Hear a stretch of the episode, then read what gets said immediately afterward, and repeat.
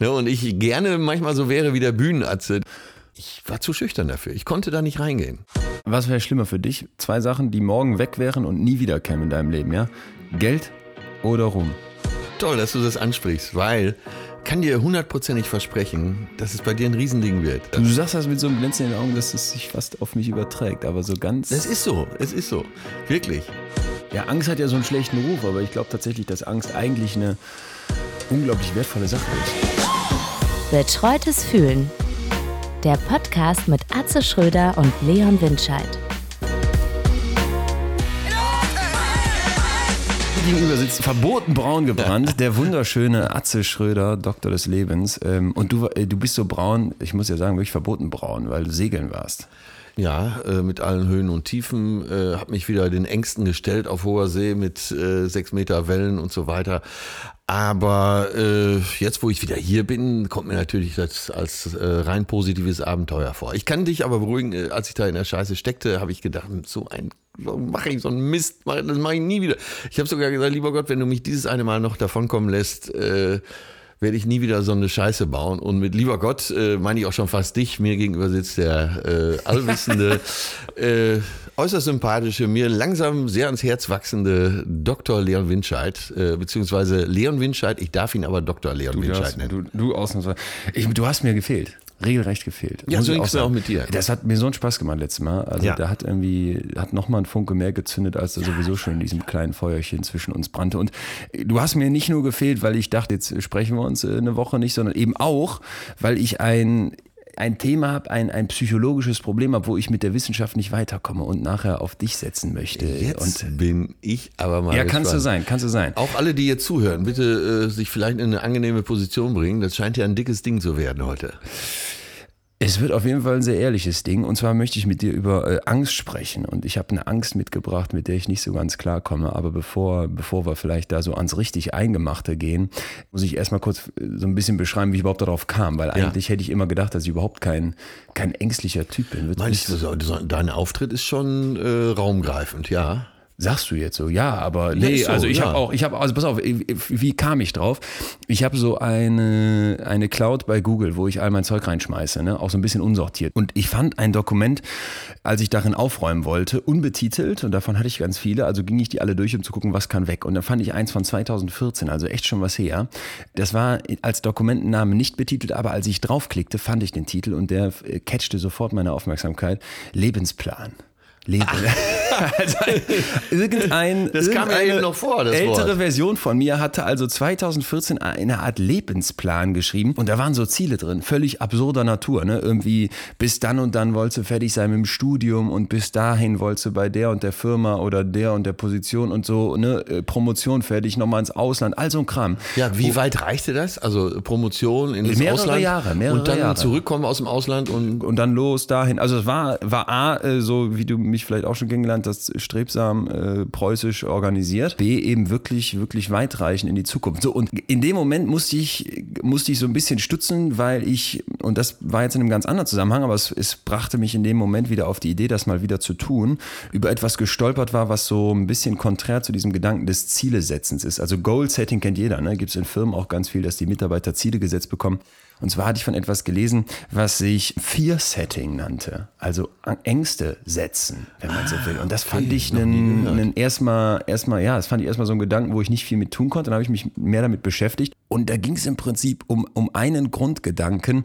Äh, die Angst ist der Knoten der Seele. Und wenn du deine Ängste begreifst, dann begreifst du dich selber besser. Und, und das fand ich mal erstmal so einen, einen wertvollen Startpunkt. Ja, ne? und, ja. und dachte dann, okay, das will ich genauer begreifen. Und dann ging es im Prinzip darum, zu klären, was habe ich für Ängste und dann zu versuchen, wie kann ich denen begegnen, ohne die jetzt mal alle direkt platt machen zu wollen. So, und dann bin ich losgezogen und habe mich gefragt, was habe ich für Ängste? Und war eben, wie du sagtest, erstmal so, so im ersten Impuls dachte ich, habe ja, wovor soll ich denn Angst haben? Ne? Also ja. klar, äh, vor, vor, genau, so vor irgendwie so Kleinigkeiten. Immer. Ich auch immer, ich bin nicht so ein ängstlicher Typ.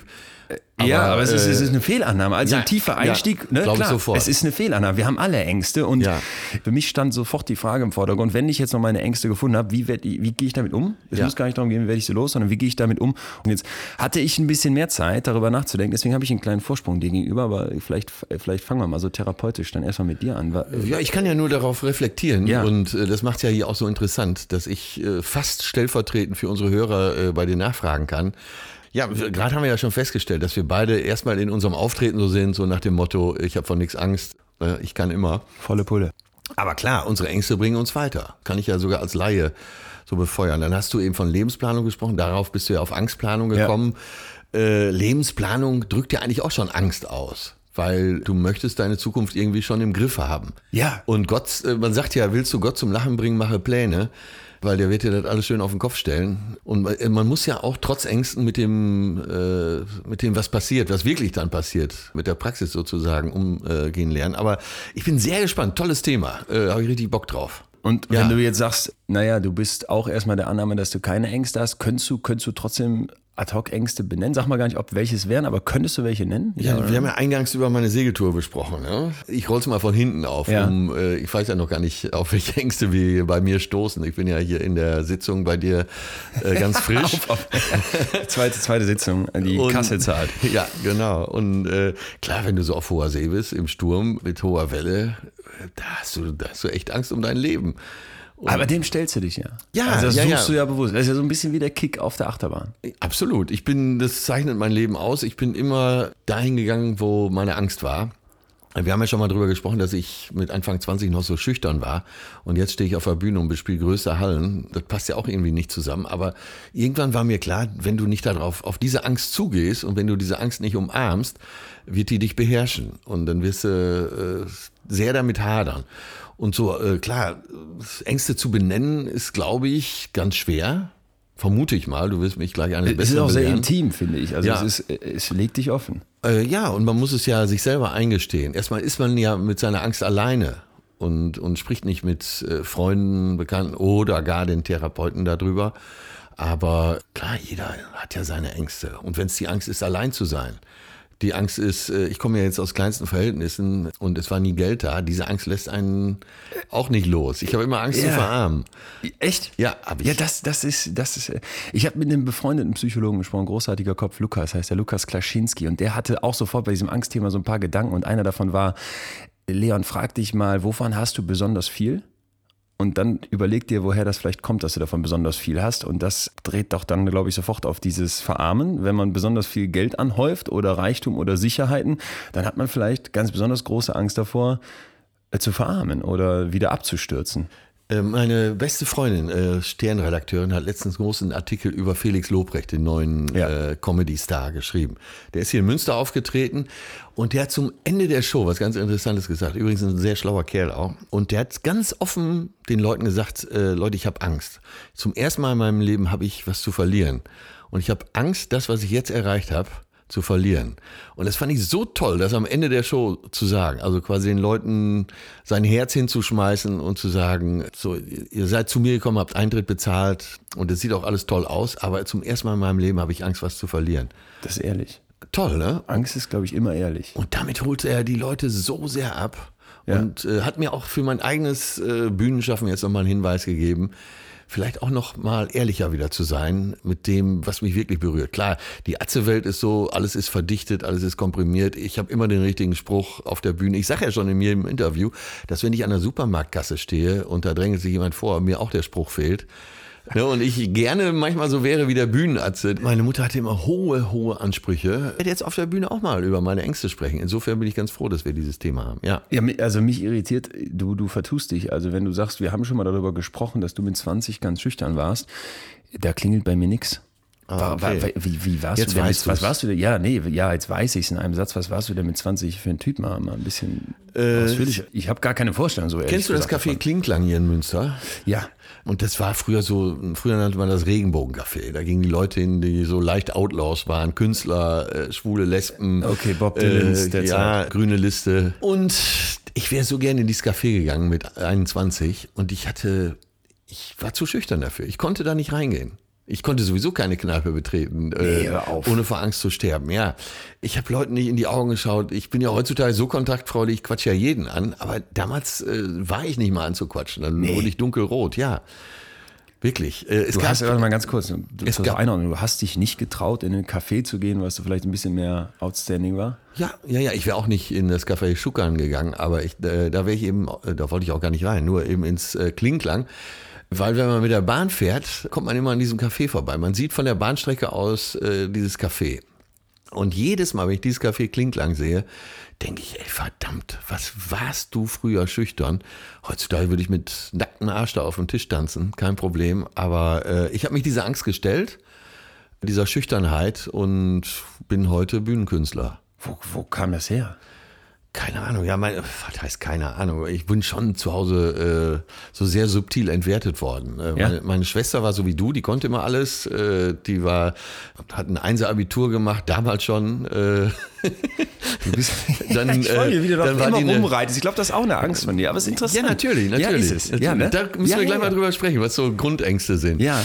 So, meine Schwester war so ein äh, absoluter Überflieger, war eine angesagte Designerin, ging dann nach USA, äh, lebte erst in New York und meine Mutter hat dann in jungen Jahren, weil ich der jüngere Bruder war, also äh, Schwester und Bruder, wir waren zu zweit, meine Mutter äh, hat mir viel Liebe gegeben, hat aber ganz subtil immer gesagt, ja, Junge, lass das lieber. Deine Schwester könnte das, aber äh, du nicht. Also so hat die mich entwertet und so bin ich eben sehr schüchtern gewesen, ja. Hast du das damals schon übel genommen? Ja, ja, ich habe meiner Schwester in den Arsch getreten. Ich, Nee, nicht deiner Schwester, deiner Mutter. Äh, da, meiner die meiner Mutter. Mutter, äh, sowieso, aber meine Schwester, äh, ich wusste mich nicht nur körperlich zu wehren, weil ich war ja körperlich gut drauf, war Turner. Ja.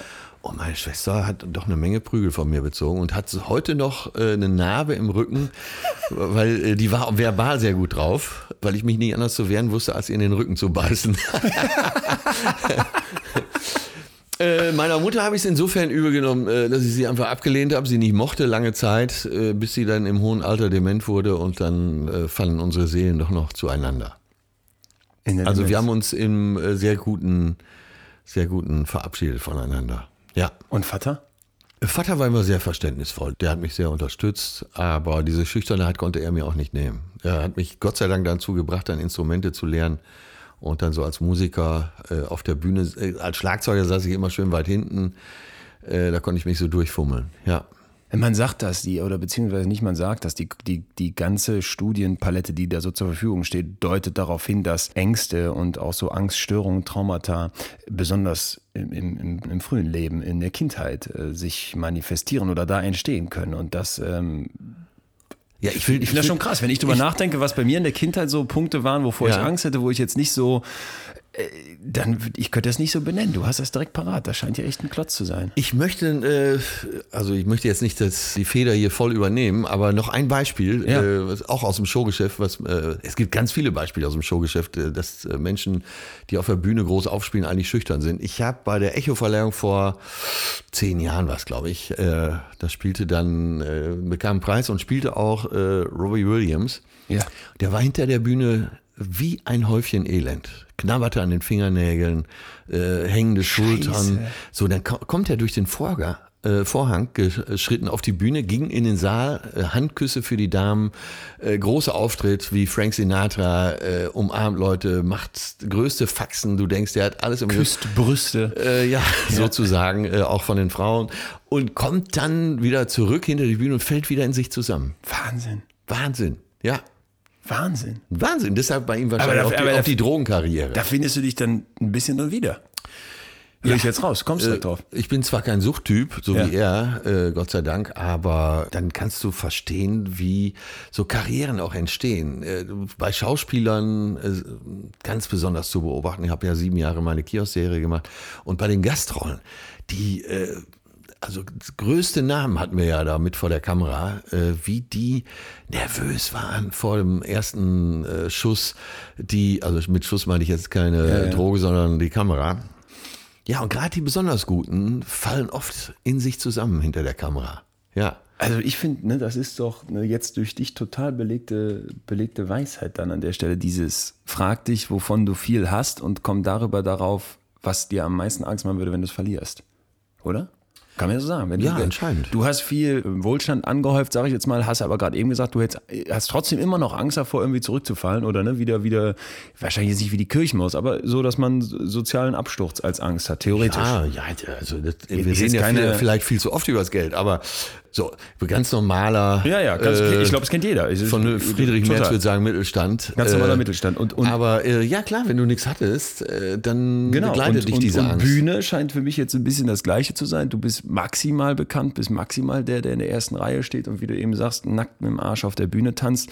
Äh, Und gleichzeitig gibt es da ja scheinbar was, wo du sagen würdest, da warst du mal eine ganz andere Person. Eine ganz schüchterne, Ja. äh, jemand, der sich nicht traut, in einen Café zu gehen. Das ist ja schon kurz vor einer, vor einer, vor einer sozialen, sozialen Angststörung. Also ist ja Wahnsinn. Ja, ja, das äh, war, glaube ich, wirklich kurz davor. Und ähm, ich weiß aber nicht ganz genau, wie ich es gemacht habe. Ich habe es nur gespürt, dass ich in diese Richtung gehen muss, sonst wird mich das auffressen. So, irgendwann habe ich einfach innegehalten, wie so einer, der verfolgt wird äh, von irgendjemandem und Angst hat. Und irgendwann denkt, äh, so jetzt reicht's, dreht sich um und vernichtet seinen Verfolger. Und äh, ganz habe ich das immer noch nicht abgelegt. Es gibt immer noch Situationen, nicht auf der Bühne, da können 12.000 Leute sitzen. Ja. Äh, Im Gegenteil, da fühle ich mich mittlerweile so wohl, dass ich eher äh, Angst habe, was- wer Backstage alles so rumläuft. Weil dann? Weil ich mich mit dem dann unterhalten muss und so. Also mittlerweile bin ich ja schon sehr, sehr kontaktfreudig und äh, kann zu jedem Thema ein bisschen was beitragen. Aber es kommt immer mal wieder vor, dass ich denke, ui, je. und meistens ist es dann ja trotzdem so, dass wenn man die Leute erstmal kennenlernt, sie ganz nett sind. Also du hast dann Angst davor, irgendwie jetzt, ich sage jetzt mal, ich mache jetzt mal irgendein Beispiel. Du hättest jetzt Angst davor, äh, Stefan Raab Backstage bei irgendeiner großen Preisverleihung zu begegnen, weil der vielleicht ein Arschloch ist und du hast Angst davor, dass der dich irgendwie fertig macht. Ja, Keine Ahnung, ob es der ich, jetzt wäre, Stefan ja gut und ich weiß, dass er mehr Angst hat als ich. ne? Okay. Der ist auch ein kleiner Sozialphobiker. Ja, das letzte Mal ging äh, Gott sei Dank gut aus. Es gab früher die Band Passport. Äh, das war so, früher sagte man Jazz, Jazzrock, heute mal wird man Fusion sagen.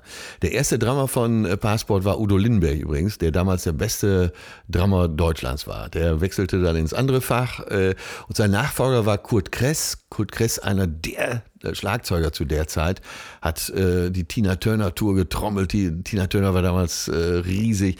Äh, Icon Tina Turner war es, glaube ich, sogar noch. Äh, Klaus Doldinger war Chef der Band und äh, ich bin dieser Band nachgereist, weil ich so spielen wollte wie Kurt Kress. Das war Wahnsinn. erst Also war Udo Lindenberg mein warst echter Fan. Ich war totaler Fan und habe es auch geschafft, da äh, über irgendwelche Wege immer hinter der Bühne zu sitzen und von hinten zu sehen, wie Kurt Kress spielt. Der war mein absolutes Idol und ich äh, habe gedacht, ich will den nie kennenlernen. Nachher ist er so ein Arschloch. Letztes Jahr auf der Sommerfeier, auf dem Sommerfest von Konstantin Entertainment in München, äh, saß Kurt Kress und dann guckte ich immer so rüber, guckte so rüber und dann habe ich äh, Otto Steiner, den Geschäftsführer von äh, Konstantin, gefragt, sag mal, äh, ist das Kurt Kress? Ja, komm mal mit, ich mache euch miteinander bekannt. Ich wäre fast gestorben. Und dann stellte sich natürlich raus, dass der ein super, super, super netter Kerl ist und dann haben wir uns vier Stunden unterhalten und ich wusste Sachen über den, die er selber schon vergessen hatte, wie er wo gespielt hat äh, und so weiter und so weiter. Und dann hatte ich nur noch eine Frage an ihn, weil der spielt immer so den Kopf so in die, äh, die Luft gereckt. Im Nacken, ja. Und ich habe gedacht, das wäre so eine Pose gewesen damals von ihm. Und er meinte, nee, das lag daran, ich war körperlich so schwach, dass ich immer nach Luft geschnappt habe. So konnte ich den, das letzte Rätsel da für mich auch noch lösen. Ja, äh, so, und das steht schon fast exemplarisch dafür, dass es Situationen immer gab, wo ich dann damit konfrontiert war und die fast immer gut ausgingen. Und so ist es ja oft. Man lernt Leute kennen, vor denen man Angst hat, vor denen man zu viel Respekt hat, äh, Berührungsängste. Und fast immer äh, stellt sich dann raus, es war völlig unnütz und äh, im Gegenteil, es ist sogar ganz nett. Das Problem ist bei Ängsten, äh, mal um auf ein bisschen vielleicht auf die Entstehung zu kommen, nimmst mal einen Hundebiss. Also der Hund beißt dich als Kind, dann hast du danach Schiss vor Hunden. Und jetzt spricht man von der sogenannten Extinktion, wenn man das loswerden möchte, also auf Deutsch theoretisch Löschung. Aber in Wirklichkeit wird diese, wird diese Angstverbindung nie gelöscht, sondern es muss eine neue Verbindung in deinem Hirn entstehen, die dann stärker wird. Also du musst dann lernen, Also okay, die alte bleibt jetzt, aber. Die alte bleibt. Du siehst jetzt sechs, sieben, acht, neun Hunde. das, äh, und was ist der Fachausdruck dafür, wenn man eine schlechte Erfahrung macht? Ein Trauma theoretisch. Also wenn es richtig Ja. schlimm wird, wird es ein Trauma. Ne? Ganz, Okay. ganz übel ist dann eine posttraumatische Belastungsstörung, aber das ist wirklich schon ein Monster. Da würde ich jetzt beim Hundebiss sagen, da muss es schon sehr übel laufen. Ja. Äh, Vergewaltigung wäre Ja. sowas. Danach ist eine posttraumatische Belastungsstörung ein klassischer, klassischer Outcome. Um diese Bahn vielleicht nochmal vor, vor sich vor Augen zu führen, weil ich das ganz interessant finde. Also der Hund beißt dich einmal, in deinem Kopf ist klar, Hund, Angst, die Bahn ist da. Und wenn du das loswerden möchtest, dann siehst du danach am besten fünf, sechs, sieben, acht, neun neue Hunde, ne, äh, die dir nichts tun. Das reicht aber nicht aus, um diese alte Bahn, die da irgendwann mal entstanden ist, komplett zu löschen, sondern die wird im Prinzip überschrieben, beziehungsweise wird so ein Umweg drumherum gelegt.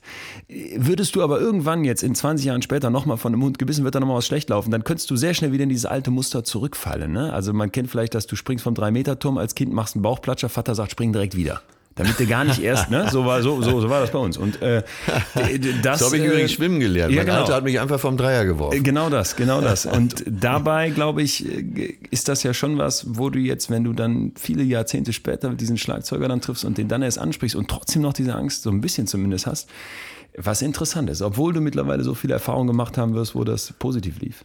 Ja, ja, ja. Äh, letzte Woche wieder passiert, äh, kennen viele Journalisten äh, und einer von denen weiß, dass äh, ein Riesenvorbild und Idol für mich Jeff Bridges ist. Ja.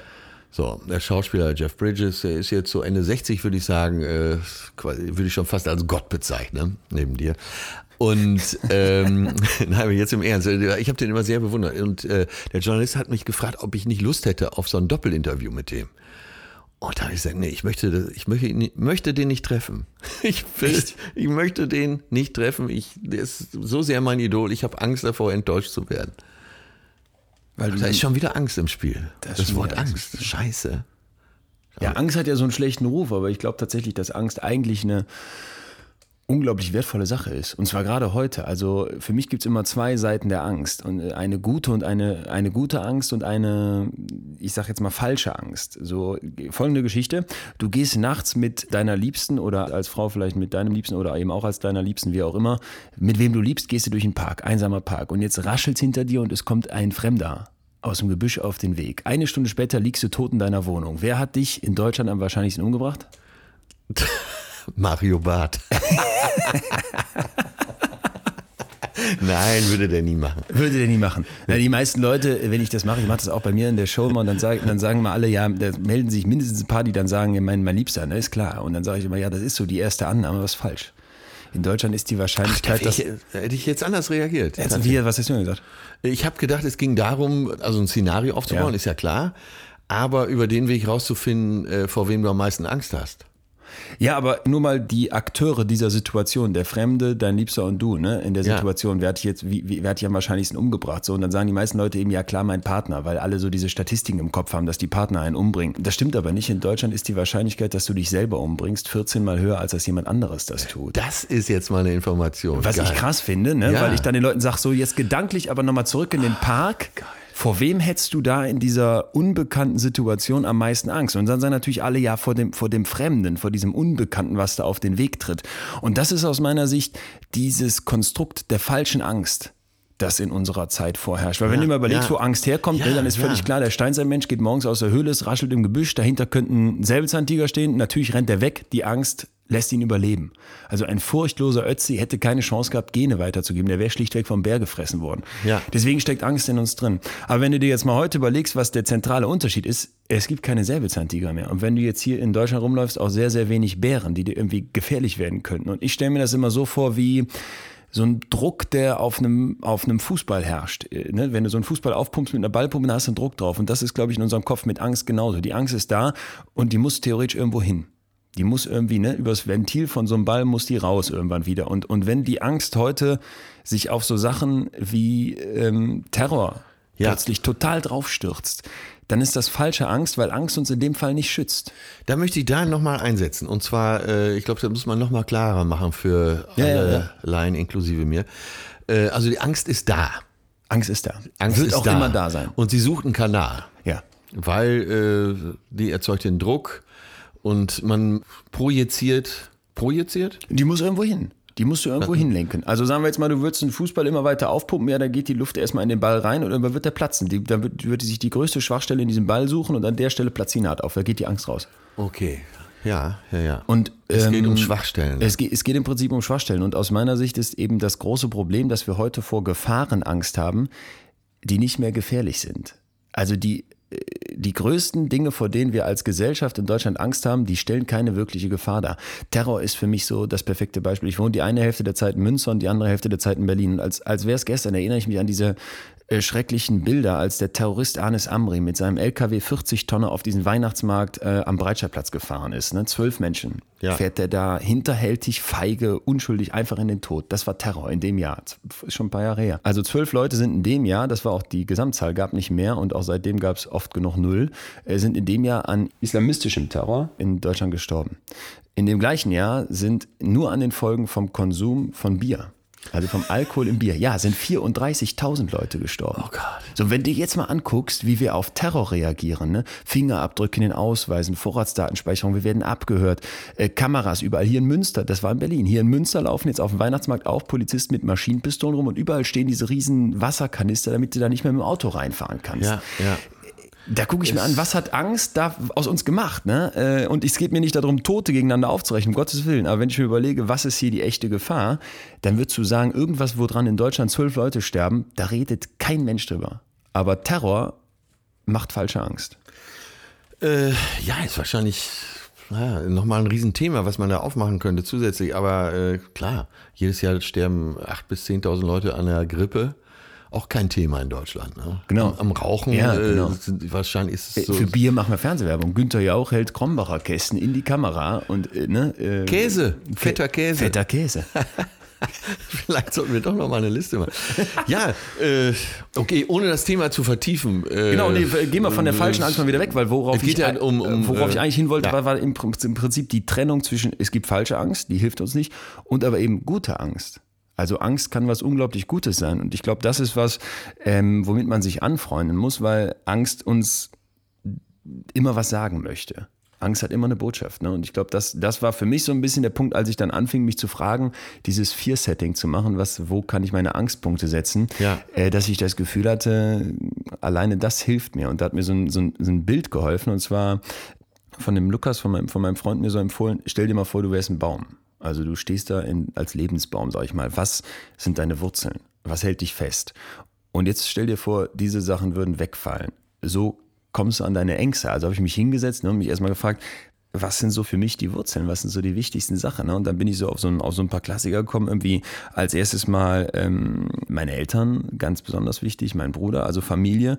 Und dann klar irgendwie Freunde und dann aber auch sehr schnell meine, meine Firma beziehungsweise Unternehmertum, weil das für mich viel ausmacht. Und dann als vierter wichtiger Punkt für mich WG im Sinne von zu Hause. Also in der WG, in der ich wohne, da weiß ich, da könnte ich nachts um 4 Uhr irgendwen aus dem Bett klingeln und ich wäre wieder zu Hause oder bin zu Hause, wenn ich da ankomme. Ja.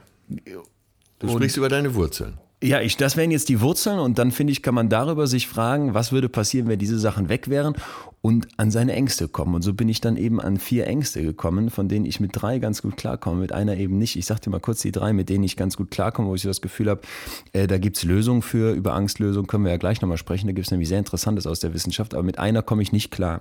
Also die, die, die eine Angst, die für mich so mit diesem Thema WG und Zuhause sein zu tun hat, das ist so dieses ähm, Sicherheitgebende. Ne? Also irgendwie wie so einen Hafen haben. Also ich hätte Angst davor, so eine Sicherheit zu verlieren, weil ich auch in einem Haus wohne, was ich damals kaufen konnte aufgrund meines kleinen Lottogewinns aus dem Fernsehen. Und deswegen, wenn mir dieses Haus genommen würde, das, das hätte irgendwie was. Obwohl das was Materielles ist, bedeutet mir das was. Und Es bedeutet dir was. ja, es bedeutet mir was. Ja, es Ja. ist mein Zuhause. Ja. Es ist mein Zuhause. Es geht gar nicht so sehr um die Steine, die da stehen und den Wert, den sowas hat, sondern äh, das ist mein Zuhause. Das gehört deiner Familie, das Haus. Das gehört mir. Das gehört, ach so, das hast du ja ich gerade erzählt. Aber äh, da bist du doch aufgewachsen, oder nicht? Nee, nee, nee, aufgewachsen bin ich bei meinen Also, dann Eltern. hab ich's grad falsch nee, jetzt in verstanden. Münster. Jetzt Ja. in Münster die WG. Ne? So, die, die, das, sind, das ist ein denkmalgeschütztes Haus, ein kleines Häuschen, aber total nett, verwinkelt, schief, krumm, auch nicht mehr Top-Zustand, aber das ist für mich mein Zuhause. Wenn das, wenn das mir fehlen würde, würde mir Sicherheit fehlen. Das habe ich gerade falsch verstanden. Also dein Familienzuhause ist ja bei In Solingen. In Solingen. Und du hast hier, das ist jetzt dein Zuhause. Ja, also Münster würde ich sagen, ist schon länger mein Zuhause und Ja. dann ist die, die WG, die, beziehungsweise dieses Haus, das Wie lange wohnst du in dem Haus? seit 2017, 16, sowas um den Dreh, 16. So, ja. 16. Ist noch nicht so lange, aber Interessant. Dieses Haus ist ganz besonders. So sehr, äh, enge Treppen, Bist du damit schiefes Holz. Ja, ich mache da auch einiges selber, sodass ich dann gucke, dass ich alles im Griff habe. Kannst dir vorstellen, chaotische Fünfer-WG, wenn du der Eigentümer bist, der da mit wohnt, du bist natürlich der größte Pingel, weil du auf alles achten musst. Ne? Und ja, ja, ja. Äh, ja, interessant, interessant. ja. Weil ich, für mich bedeutet das zum Beispiel gar nichts. Ich kann Also, auch echt? im Hotel leben, ja. nee, das hasse ich. Ich brauche hasse- kein definiertes Zuhause. Ich hasse das auch, diese, gerade im Hotel immer in diese frischen Betten zu steigen. Ich ich mag gerne zu Hause meine frische Bettwäsche, das ist ein tolles Gefühl, aber im Hotel, nee, gar nicht. ich fahre auch immer nachts noch nach Hause, wenn es irgendwie geht. Also sind wir da ja schon total unterschiedlich. Mag Also sein. wie, ähnlich wie bei der Hygiene, ne? Ich fasse ja so eine Zugtoilettentür mit beiden Händen an. Bah, nee, ja, und leckst danach Ja. noch am, am Toilettenpapierhalter. Nee, das ist nichts für mich. Ja, jedenfalls die erste Angst da war für mich so, ähm, die, die Sorge, sowas zu verlieren. Ne? Ja, das, das ja. hat einerseits was Materielles, andererseits irgendwie Sicherheit. Der zweite Punkt war für mich Firma, wo ich so das Gefühl habe, okay, da ist so ein bisschen die Sorge, die Angst, sich festzulegen. Also ich habe jetzt diese Firma aufgebaut. Ähm, du weißt, dass die sich eben um dieses Event- und Kulturschiff, das wir auf dem Kanal betreiben, dreht. Wir sind mittlerweile ein 36-köpfiges Team und ganz lange ist es schon so, dass ich weiß, ich kann das alleine nicht. Äh, Ich bin gar nicht so sehr der, der tolle Unternehmer im Sinne von, ich kümmere mich um die Buchhaltung, habe das alles im Griff. Und deswegen haben wir zwei ganz junge äh, Mädels, die schon lange bei uns sind und die jetzt das Ruder übernommen haben. Also ich habe im Prinzip gerade die Geschäftsführung abgegeben. Und Toll. Äh, da, ja, das war einerseits toll, andererseits, glaube ich, rührt das auch aus meiner Angst her, mich festzulegen. Ja, Irgendwann ja. mal zu sagen, das ist mein Weg. Ne? Ich habe so immer das Gefühl, ich halte mir alle Optionen offen äh, und habe Schwierigkeiten, mich festzulegen. ist doch gut. Ich empfinde das als gut. Okay. Ich habe Angst, mich festzulegen. Ich glaube, das hält einen flexibel, aber Ja. so im Kleinen, wenn du bei Netflix versuchst, einen Film auszuwählen, dann werde ich mir bekloppt. Da sitze ich dann da eine Stunde, bis ich was gefunden habe und dann äh, schalte ich doch wieder um. Und so ein bisschen habe ich das Gefühl, überträgt sich das bei mir auch im, im, im Großen. Ja. Und die dritte? Äh, die dritte, ähm, da geht es jetzt so ein bisschen ins Eingemachtere, wenn ich so an Freunde und auch, ich habe einen relativ großen Freundeskreis, würde ich sagen, aber am Ende konzentriert sich das natürlich auf die, weiß ich nicht, sechs, sieben, acht, mit denen du so richtig enge bist. Ne? Ja. Und das sind auch ganz harsche Kritiker von mir. Also wenn ich da Sehr gut, hast du Glück. Ja, habe ich, hab ich Glück, habe ich Glück. Äh, Das führt und das ist mir auch total viel wert. Also wenn ich habe da Freunde, die geben mir nur einen drauf, wenn ich irgendeinen Ey, Quatsch das mache. wird dein Leben retten. Das glaube ich auch. Nichtsdestotrotz hat mir das eine Angst aufgezeigt und zwar die Angst vor Ablehnung, glaube ich.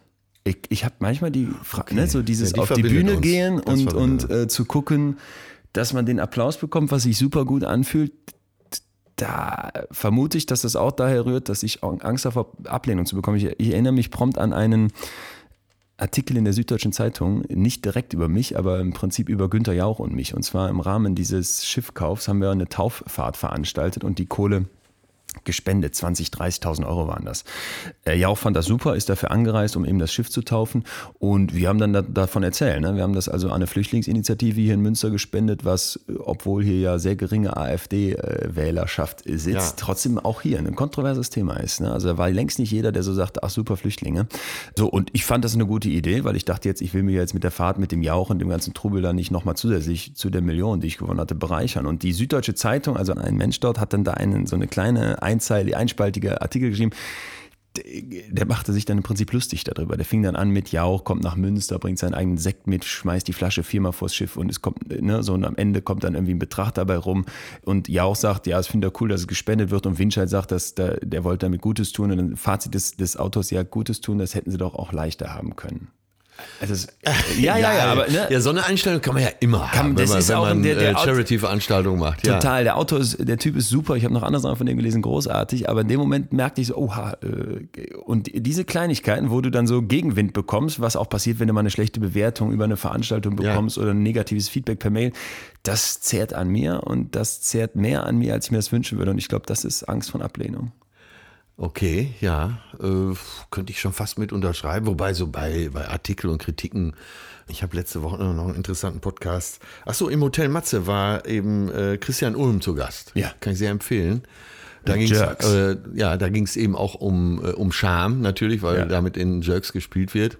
Aber da ging es eben auch äh, um Kritiken und so. Und Ulm sagte, ja, es, es ist einfach so, du darfst dich über die Guten nicht freuen, dann ärgerst du dich auch nicht so über die Schlechten. Also eigentlich äh, kannst du es ignorieren. Weil es ist dann auch nur die Meinung eines Leben- Einzelnen. Der, also das sind, das sind aus meiner Sicht sind daran zwei Sachen nicht ganz, also eine Sache ist nicht, nicht stimmt nicht und eine Sache halte ich für nicht ehrlich. Also du nimmst deinem Leben die Kapriolen damit. Wenn du dich an den Ja. guten Sachen nicht freust, schießt du nicht nach oben. Aber wenn er oben schießt, muss er wieder runter. Und was aus meiner Sicht nicht stimmt, ist, Christian Ulm wird so erfolgreich sein, ist ja auch Tatortkommissar, wenn ich mich nicht Ja, vertue, ja. und extrem famous, macht auch Werbung für McDonalds und hast und jetzt Telekom-Werbung, die ganze hat mich fertig gemacht, die Magenta-Werbung, die der da gemacht hat mit Farid, die ganze Zeit, ich bin bekloppt geworden bei Facebook. Das heißt, wenn der sagt, du darfst dich über die, über die Guten nicht freuen, dann ärgerst du dich auch nicht über die Schlechten, glaube ich, dass der sich insgeheim doch sehr über die Guten freut. Ja, aber der freut sich über den Erfolg seiner Arbeit. Aber äh, so Artikel, die über ihn geschrieben werden, oder er sagt Preise. Ich nehme keine Preise an, ich gehe auch zu keiner Preisverleihung, ich halte nicht mal eine Laudatio. Ich weiß gar nicht, man müsste die Preise weltweit abschaffen, weil es ja doch nur äh, Geschwurbel ist und irgendwann äh, ist, ne, wer hat's gesagt? Ich glaube, Al Pacino hat gesagt, Preise sind wie Hämorrhoiden, irgendwann kriegst du jedes Arschloch. Äh, und nein, äh, also er hat einen ganz kleinen Bereich nur rausgenommen. Also er freut sich natürlich über seinen Erfolg. Er freut sich, dass er mit Jerk so unabhängig ist und so weiter. Aber äh, es stimmt, wenn du, also es fing an, dass er sagte, wenn du irgendwo in der Kreiszeitung Ja. einen Artikel findest, äh, wo du, wo dein Auftritt gelobt wird und du postest den auf deiner Facebook-Seite Ja. oder äh, also äh, bei Instagram, dann poste bitte auch die Verrisse, ne? Sonst, äh, sonst wäre es ja auch Ich habe den Süddeutschen Zeitung Artikel gepostet. sehr gut, sehr gut, sehr gut. Ja, aber, aber ich habe mich natürlich direkt so angegriffen gefühlt und vermeintlich gewehrt. Und das fand ich im Rückblick eigentlich total schwach, weil im Prinzip Ja. nimm's an, nimm's an. Ja, ja, ja, du jetzt. Also ja liest noch du denn- am liest du Anfang denn der, der, Kritiken der von dir? großen. Äh, kommt schon mal vor. Ich konzentriere mich tatsächlich auf die schlechten. Ähm, meistens machen die auch mehr Spaß. Jetzt bin ich aber schon lange dabei, das muss man ja auch berücksichtigen. Ähm, die gewisse Hochnäsigkeit des langjährigen Bühnenkünstlers kommt da sicher durch. Äh, und die Eitelkeit. Ich habe ein großes Interview mit Hans Hoff für die Süddeutsche Zeitung geführt vor fünf Jahren. So, und Hans Hoff verreist sowieso jeden. Jeden. Und das ist ja der große Vernichter. Hat sie Angst vor? Ja, ja, ja. Hab ich ich habe versucht, den um den Finger zu wickeln. Das hat die Sache noch schlimmer gemacht, weil er es natürlich sofort durchschaut hat. Wie hast du das gemacht? Na, Ich habe ihm gesagt, dass ich, mitgebracht. nein, dass ich immer essen? seine äh, Artikel lese und das, was auch stimmt, was auch stimmt. Ich, Aber ist platt. Und dann habe ich ihm gesagt, ich habe große Angst davor, jetzt von dir hier verrissen zu werden. Und er sagt, ey, wieso? Das ist doch, ist doch geil, ne? Ein schön geschriebener Verriss ist doch viel mehr wert als so eine schlecht geschriebene Lobhudelei. Ich habe es mal so angenommen. Äh, und dann hat er mich auch gnädig, einigermaßen gnädig behandelt, aber nee, so mittlerweile ist mir das scheißegal. Schreibt was ihr wollt, Hauptsache ihr schreibt meinen Namen richtig. Ne? Um da mal Max Schmeling oder äh, Kurt Jürgens hat es, glaube ich, auch gesagt, zu zitieren. Bei wem wäre es dir nicht egal, wenn er dich kritisieren würde?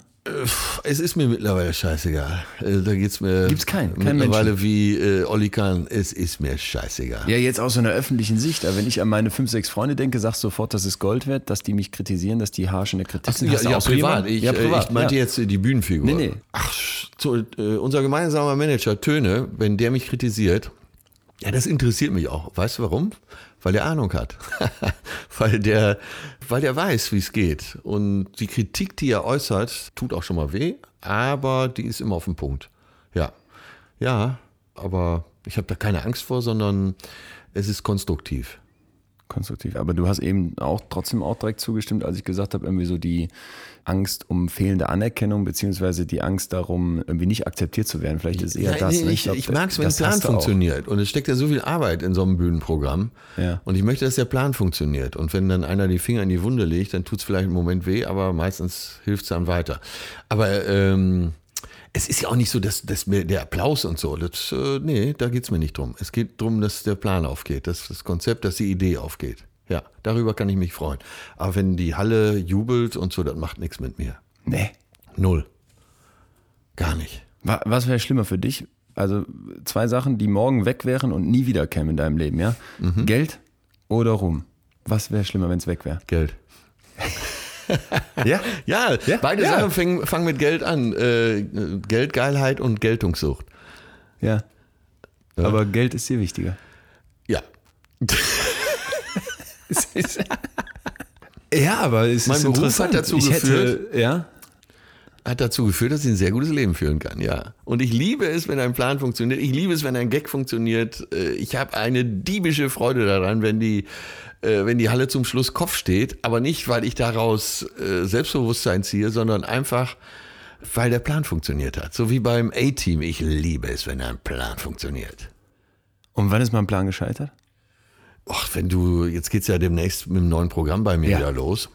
Davor habe ich großen Respekt, um das Wort Angst mal zu vermeiden. Da habe ich, weil äh, ein Bühnenprogramm endet ja dann wirklich so richtig rund und ja, jeder Gag sitzt da, wo er soll. Und äh, dann fängst du wieder bei Null an. Und die ersten Wochen, Monate sind so demütigend. Du fühlst dich wie der letzte Penner. Dann äh, läuft es einigermaßen, dann kommt Töni irgendwann vorbei. Das ist natürlich der Abend, wo es am schlechtesten läuft. äh, und dann wird wieder die, der Finger in die Wunde gelegt. Es ist eine verdammte Plackerei, um dem Publikum wieder ein richtig gutes Programm auf die Beine zu stellen. Ja, da lehre ich doch alle zwei Jahre wieder sehr viel Demut. Ja. Was ja was Gutes ist. Ja, ja. Und ich habe jetzt tatsächlich, ohne mir Mühe zu geben, das Wort Angst vermieden. Also ich habe großen Respekt davor. Ich äh, weiß, es wird wieder eine absolute Sisyphus-Arbeit, auf den Stand zu kommen. Aber ich nehme das ja an. Und das ist ja wahrscheinlich ähnlich wie bei Sportlern die äh, jetzt in der Sommerpause nehmen wir mal die ganzen äh, internationalen äh, großen Mannschaften, die jetzt wahrscheinlich ab übernächste Woche wieder ins Trainingslager gehen. Äh, eine unfassbare Plackerei, um dann irgendwann wieder Erfolg zu haben. Aber äh, Olli Kahn habe ich eben genannt. Gibt sicher noch andere äh, berühmte Fußballer, denen das Publikum am Ende scheißegal ist. Aber es gibt auch ganz viele Fußballer. Ähm, ich bin überhaupt nicht im Fußballthema, gar nicht. Und deswegen, ähm, obwohl mich dieser Fall doch umtrieb, wie hieß nochmal der ähm, Torwart, der Suizid vom, an der Bahnübergang äh, gegangen hat? Ja? Äh, Enke, Robert, Robert Enke. Enke. Ja. Interessant. Der war ja Druck ja, ein ganz wichtiger Punkt. Und ja, oder glaub, Mertesacker. Mertesacker. Und das sind ja nicht die einzigen. Also wenn ich mir diesen Spitzensport vorstelle, äh, vielleicht nochmal da, du aus der eigenen Erfahrung von dir, du hast, hast, mir letztes Mal völlig die Augen geöffnet, als du gesagt hast, dass du, was warst du, Jugendgeräteturnmeister, ja, ja. deutscher Meister oder was? Deutscher Meister im Geräteturnen. Also ja. so, deutscher Meister im Geräteturnen. Übrigens, äh, Leidenschaft, ne? das ist ja eigentlich, da haben wir ja letztes Mal drüber gesprochen, das ist ja der Inbegriff des Leiden des Turnens. Äh, ja, so, da ja, habe ich im ja. Nachhinein erst nochmal drüber gemerkt, was, was, was du da wieder für einen Nagel eingenagelt hast, indem du mir damit kamst, weil Geräteturnen Leidenschaft ist, aber eben, da wird es einen Druck geben. Ja, also ich erinnere mich, ich war bei Leistungssport hat immer mit Leiden zu tun. Ja, so und, und, und diesen, diesen Erfolgsdruck wirst du dann kennen und, und das ist doch nicht, das ist doch nicht ja, der eine geht da so mit um, der andere so. Ich habe ja eben Per Mertesacker gesagt. Mertesacker, der ja, äh, sagen wir, im öffentlichen Bild eine sehr gute Figur macht, auch in jedem Interview. Ja. Äh, bei der, wir alle erinnern uns noch an die WM 2014 in Brasilien, wo er zum Reporter sagte, was wollen Sie? Was wollen Sie jetzt? Ne? Ja. Haben das Spiel gewonnen. Der Reporter äh, kritisierte trotzdem, weil es fast verloren worden wäre gegen Algerien. Und er sagte nur, was wollen Sie? ich gehe jetzt gleich in meine Eistonne und alles ist gut. Äh, und der eine geht da so mit um. Mertesacker hat ja später zugegeben, dass er vor großen Spielen oft gekotzt hat. Aus Nervosität oder aus weil Angst, sorry, äh, oder aus Angst, weil er den, äh, den, Angst, das ist den Druck Angst. zu groß ja. empfand. Äh, und andere gehen, haben da, guck mal, ich mochte früher nicht ins Café gehen. Wenn ich heute auf eine Bühne gehe, äh, vor 10.000 Leuten, äh, wunderbar, da fühle ich mich wohl, da, äh, habe ich nicht einen Moment Lampenfieber und andere große Stars sogar. Barbara Streisand geht seit 20 Jahren nicht auf Tournee, weil sie zu viel Lampenfieber hat. Wahnsinn, ne? Und die kann noch singen. kann ja nicht mal singen. Eher bist wie immer, bist wie immer weise und weiter und hast da scheinbar dich, dich weiterentwickelt. Aber eben wollte ich ja heute ein Scheibchen von deiner Weisheit abschneiden. Und ähm, als du 30 warst, das ist jetzt ein bisschen später als eben, hast gesagt, du warst 20, als du dich nicht in dieses Café Klinklang getraut hast. Was war deine größte Angst, als du 30 warst? Ich glaube, da hatte ich Angst vor Langeweile. Nein, nicht wirklich Angst, aber ich wollte, äh, meine größte Angst war, dass ich so ein normales Leben führen werde dass ich äh, irgendwo in der Kantine äh, jeden Mittag sitze vom Finanzamt und äh, jetzt schon weiß, was in 20 Jahren hier mittags zu essen gibt und wie das Ausweichessen 2 zusammengestellt ist. Das war tatsächlich meine größte Angst, weil mein größter Traum als Kind war immer Abenteurer zu werden. Ich glaube, das habe ich geschafft. Und meine größte Angst war, das nicht zu werden. Wahnsinn. Äh, das ist super interessant. Also ich habe aber noch, äh, ich habe meine aktuellen Ängste aufgeschrieben. Weil weißt du sie? Du hast ja drei ja, sag, zugegeben. Ja. Die vierte fehlt Die vierte noch. fehlt, die sag ich dir gleich. Achso, okay. Bei mir, äh, die erste Angst ist auch, äh, die, das haben wir gleich, vor Ablehnung äh, ja. der Freunde. Ja. Also definiert, Freunde und Familie. Da habe ich echt Angst, irgendjemand zu verlieren. Also ich bin eine absolut treue Seele. Wenn man mich als Freund hat, dann kannst du wirklich einen Tau anbinden äh, da passiert nichts mehr. Äh, und mich wird man nicht so schnell wieder los. Also wenn ich mit jemandem breche, das ist zweimal in meinem Leben passiert, äh, dann auch total, dann existiert diese Person für mich nicht mehr auf dieser Welt. Aber ansonsten bin ich die absolut treueste Seele der Welt. Warum ist das passiert? Ach, zweimal schwerst enttäuscht worden, aber immer wieder. Also du hast so eine gebrochen. Enttäuschung. Du hast das Ta- Tau gekappt. Ja, ja, ja, ich habe das Tau losgeworfen. Das waren zwei Menschen, die mich immer wieder enttäuscht haben. Also einmal reicht bei mir nicht aus, dreimal auch nicht, aber zehnmal dann wird es langsam eng. Und wenn dann das, ist jetzt eine willkürliche Zahl, das elfte Mal kommt, äh, dann ist nichts mehr zu machen. Dann schaue ich durch die Person hindurch, die existiert für mich nicht mehr. Also, Und aber ich umgekehrt hat dich mal jemand, hat bei dir mal jemand das Tau gekappt? ich habe das sicher gar nicht gemerkt. Nein, ja, aber dann kann es ja nicht so schlimm gewesen ich sein. habe ja ähnlich äh, wie du auch sehr gute enge Freunde, die mich äh, auch schärfstens kritisieren und die habe ich ja fast ein ganzes Leben lang. Und das ist, glaube ich, ein gutes Zeichen, ja. wenn man nicht dauernd die Freunde wechselt. Ja, und die habe ich seit meiner Jugend, teilweise schon seit der Grundschule. Ja, wunderbar, genieße ich sehr. Das kann ich sehr genießen. Also davor habe ich Angst, vor deren Ablehnung. So, die zweite Angst, jetzt wirst du sofort lachen, weil ich dich schon so angeschrieben habe. Ich habe unheimlich Angst davor zu verblöden. Ich war ja jetzt Warum?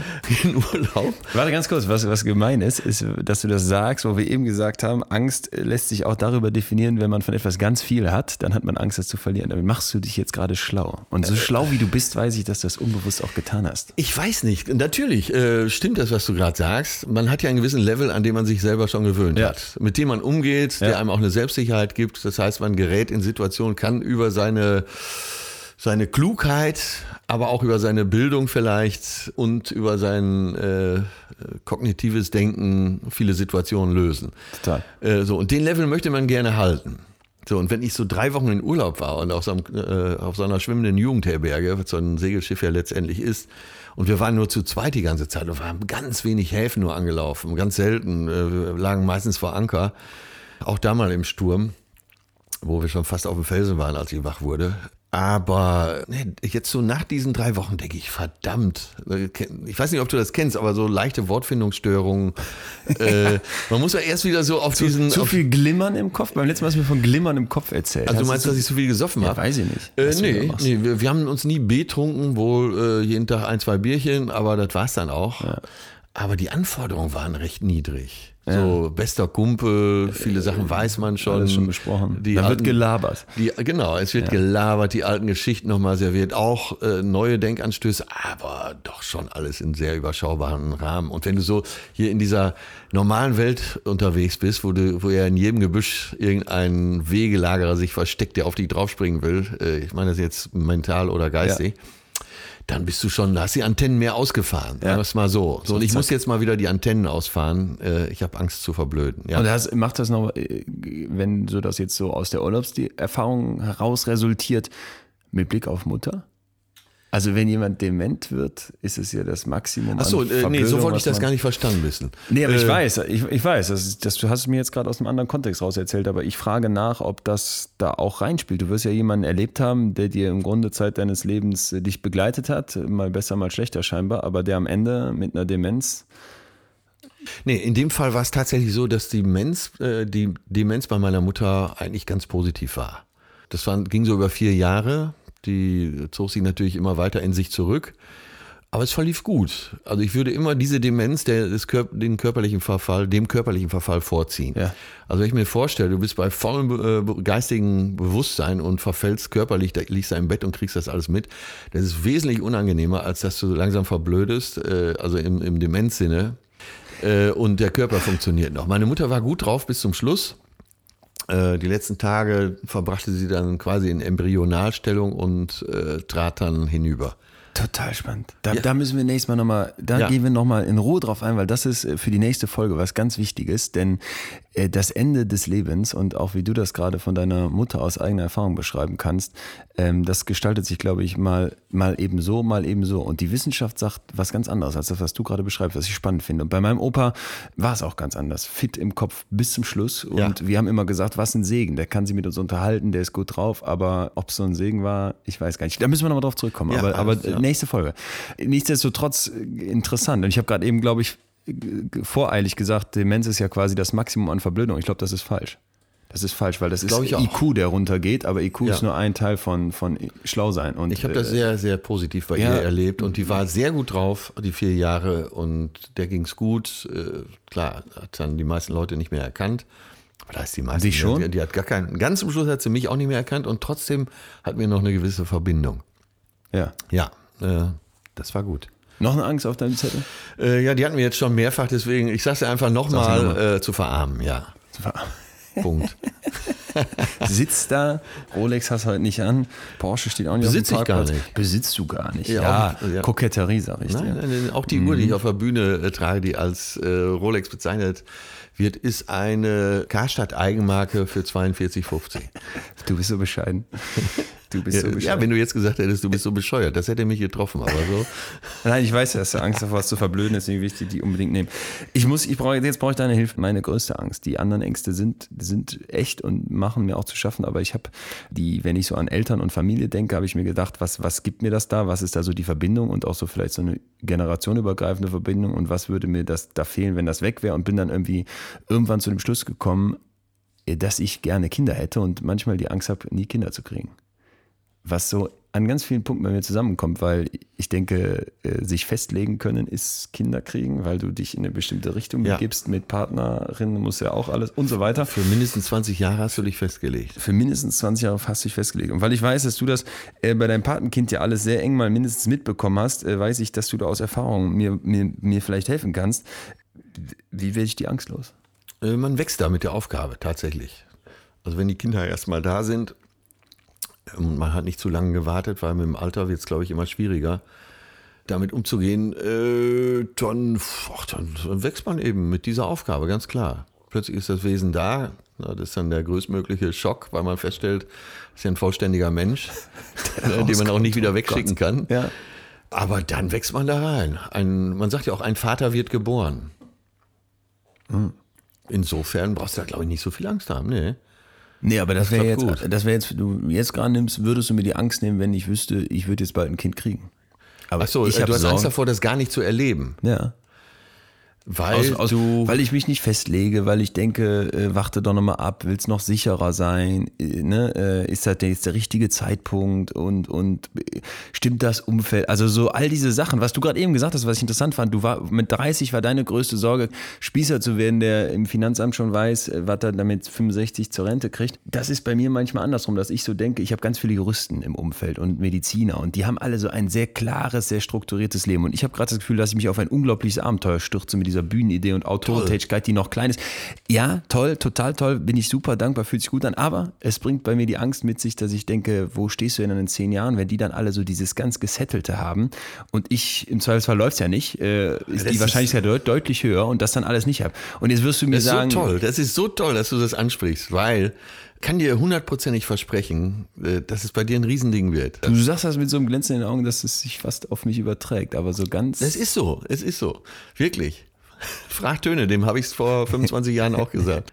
Hoffentlich habe ich dann Kinder. Ja, da bist du ja selber dabei, Das ne? weiß ich, das weiß ich. Aber Hab das macht es nicht einfacher. Das macht's Ja, nicht einfacher. sei mutig, sei mutig.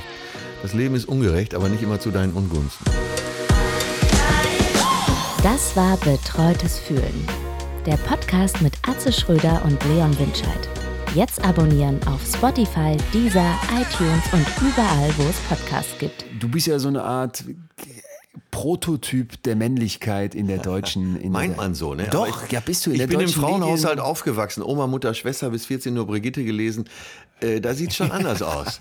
Weiblichkeit, äh, darüber müssen wir nächste Woche mal sprechen. Und ich glaube, dass du da ganz viel Input geben kannst. Und jetzt denkt man vielleicht als erstes, hier setzen sich zwei Männer zusammen und versuchen so den Wegweiser für Weiblichkeit aufzustellen. Ich glaube, wir versuchen es mal ein bisschen anders. Lass uns mal das tiefer drehen. Und meine Meinung ist ja schon lange, wir brauchen mehr Weiblichkeit, ob von Männern oder Frauen, ist völlig egal. Also das, das ist echt was Wichtiges. Ja, und auch interessant, das Thema Weiblichkeit mal von Männern beleuchtet zu wissen. Mal gucken. Äh, wird bestimmt voller Vorurteile, schlechter Witze und, und, ähm, und auch viel unter der Gürtellinie ablaufen.